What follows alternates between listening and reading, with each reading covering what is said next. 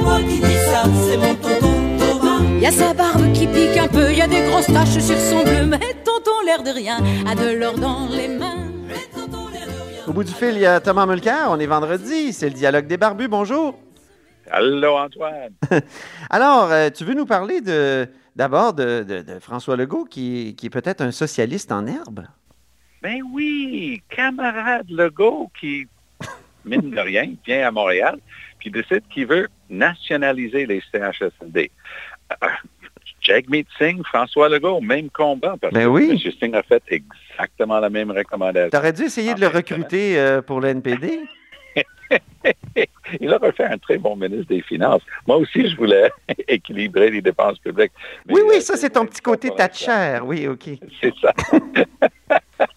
Mais euh, François Legault, euh, ça surprend beaucoup parce que c'est presque une distraction. J'ai eu l'occasion d'écrire un papier là-dessus dans, dans le- la revue McLean's euh, cette semaine. Oui. Le problème qu'on a bien identifié au Québec, puis que ce soit Dr Arruda, ministre McCann, ministre Blais en, en ont parlé, c'est qu'on laissait des gens non testés se promener d'un CHSLD à un autre. Ben oui. Même s'ils étaient asymptomatiques, ils avaient souvent attrapé la COVID et voilà, on a eu des éclosions puis des histoires d'horreur.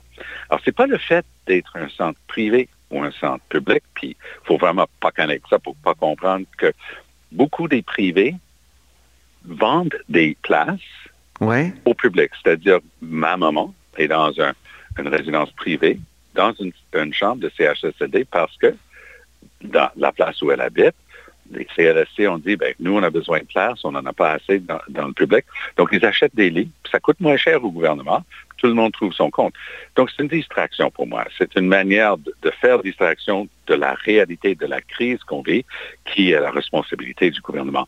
La base, Mhm. Antoine, c'est pas une question de privé-public Ah non? si on si on n'inspecte pas, que ce soit privé ou public, ça va être pourri pareil. Et le problème, c'est que le gouvernement dit inspecter aux trois ans les CHSLD, mais ils ne le font même pas. Oui, oui, ça c'est vrai. Mais ils font plus depuis que la CAQ est en place. Oui, il faut toujours donner ça. Et Marguerite Blais, c'est authentique son truc. Moi, j'étais le premier Canadien élu au conseil d'administration de l'organisme de réglementation des professions aux États-Unis. J'étais à l'époque président de l'Office des professions et il y avait plus de similitudes que de différences. Qu'est-ce qu'on réglementait et ainsi de suite. Il y a une chose qui m'a frappé. Il y avait un secteur où il y avait une vraie différence, c'était l'inspection de ce que les Américains appellent des nursing homes, des résidences de soins de longue durée. Oui, oui.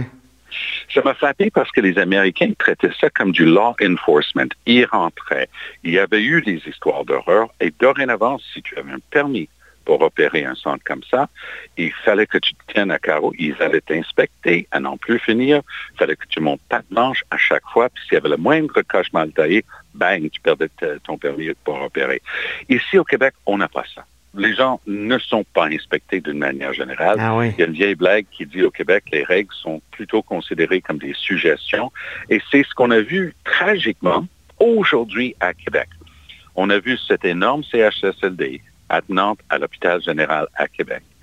Plus de 250 lits. Il y a quelqu'un qui faisait de la musique, qui se promenait comme bénévole. Les gens venaient à la fenêtre des différents CHSLD. Oups, il arrive là. Il y a huit jours, le 7 mai, et tout d'un coup, les employés avaient décidé d'amener les résidents dehors parce qu'il faisait 15 degrés. C'est c'est la première belle journée. Qu'est-ce qu'on apprend aujourd'hui? Il y a une éclosion de COVID-19 dans cette résidence. Ah oui. 14, 14 résidents qui sont atteints déjà confirmés et deux membres du personnel. Alors, c'est pas une question d'avoir des règles. On peut avoir toutes les règles du monde, mais si on les applique pas, ce que les Américains appellent enforcement, là, law Mhm. enforcement, ben, c'est des paroles en l'air, c'est des vœux vœux pieux, et c'est ça la racine du problème. Pas une question de qui en est propriétaire, c'est est-ce que la personne responsable de faire appliquer les lois, c'est-à-dire le gouvernement, fait sa job. Et ici, de toute évidence, c'est pas le cas. OK. Euh, donc, euh, dans cet article de McLean's aussi, euh, tu développes pas mal sur, euh, sur l'historique, là, et, et- et tu, et tu dis que c'est vraiment.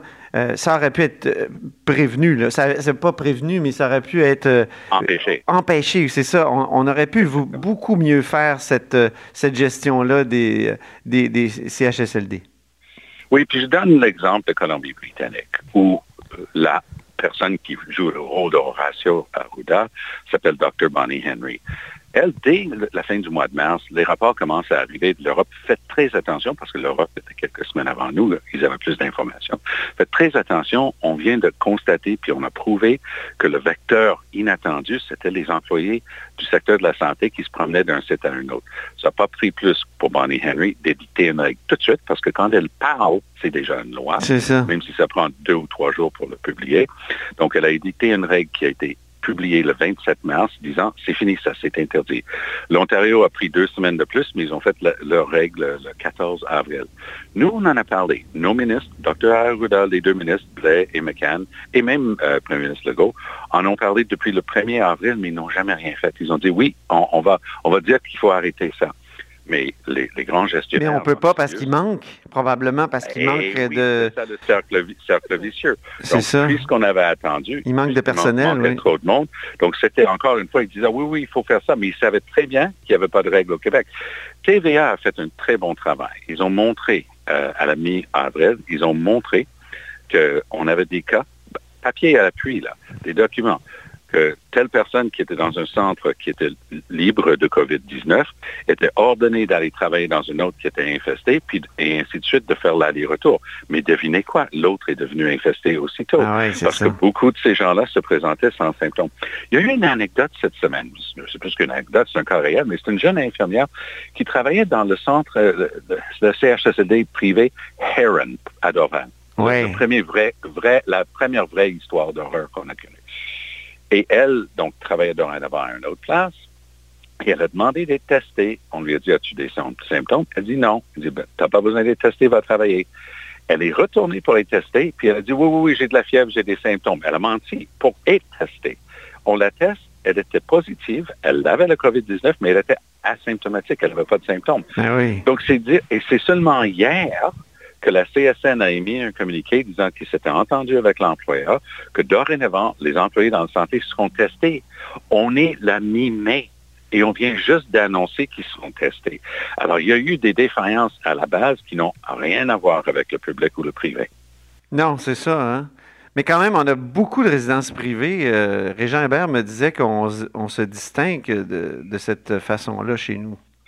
On a beaucoup de résidences privées et là-dessus, M. Legault a toujours raison quand il mentionne. Nous sommes la juridiction la, en Amérique du Nord où les gens placent leurs parents le plus souvent en résidence. Mm. Ici, c'est juste une, une habitude. On, les, les, aînés finissent euh, en, en, résidence, que ce soit privé ou public.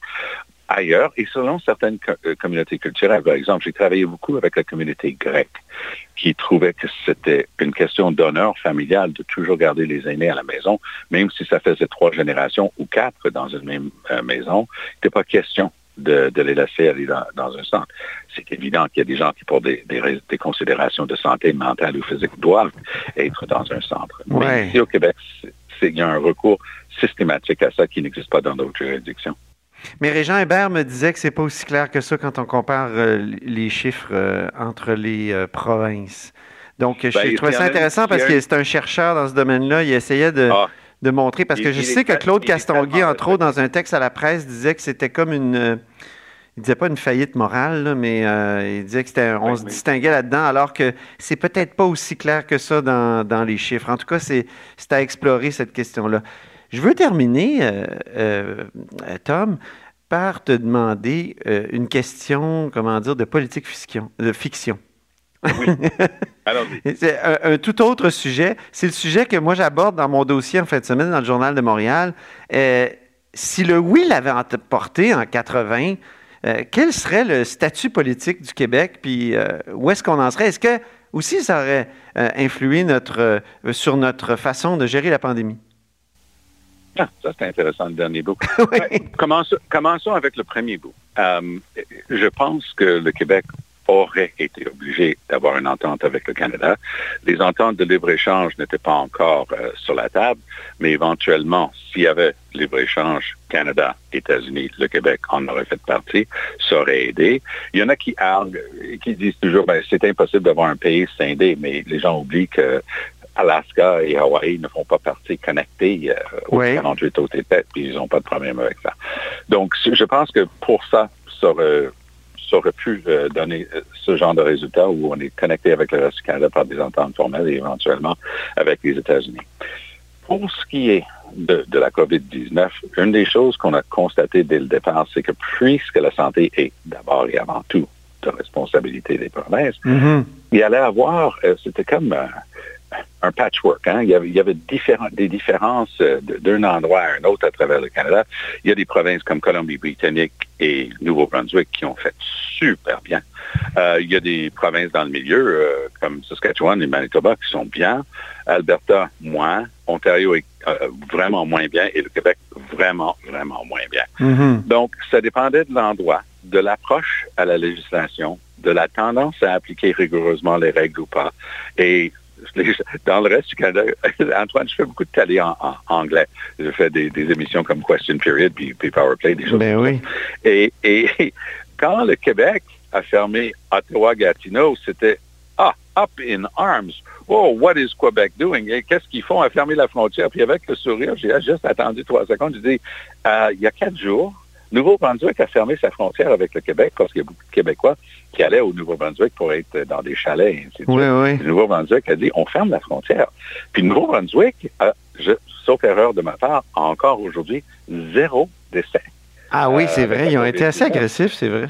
Et ils sont très agressifs et euh, ils ont encore annoncé que leur frontière était fermée. Mais non, Dominic Cardy, un vieil ami, euh, qui ancien chef du NPD au, euh, au Nouveau-Brunswick, aujourd'hui ministre d'un gouvernement conservateur. De... Mhm. La vie est drôle. Ben Euh, lui, lui c'est le ministre de l'Éducation là-bas et euh, il est en train d'ouvrir les garderies. Donc, la semaine prochaine ou l'autre après, il va ouvrir les garderies. Il faut, faut qu'on commence à assumer. Mais donc, selon la province, donc pour revenir à la question de base, est-ce que le- un Québec indépendant aurait fait mieux ou pire? Pense que ça aurait dépendant. Le- La vraie question, est-ce qu'on aurait appliqué les règles de base strictement? C'est ça. Euh, là, là, je parlais tantôt de ma maman qui est dans une résidence privée avec une entente euh, publique et ainsi de suite. La propriétaire de cette résidence-là, il y a zéro COVID-19 dans, dans la résidence, puis c'est une assez grande résidence. Je lui ai demandé, je lui ai parlé en, en détail. Je lui ai dit, qu'est-ce que vous avez fait de différent? Elle a dit, j'étais très stricte.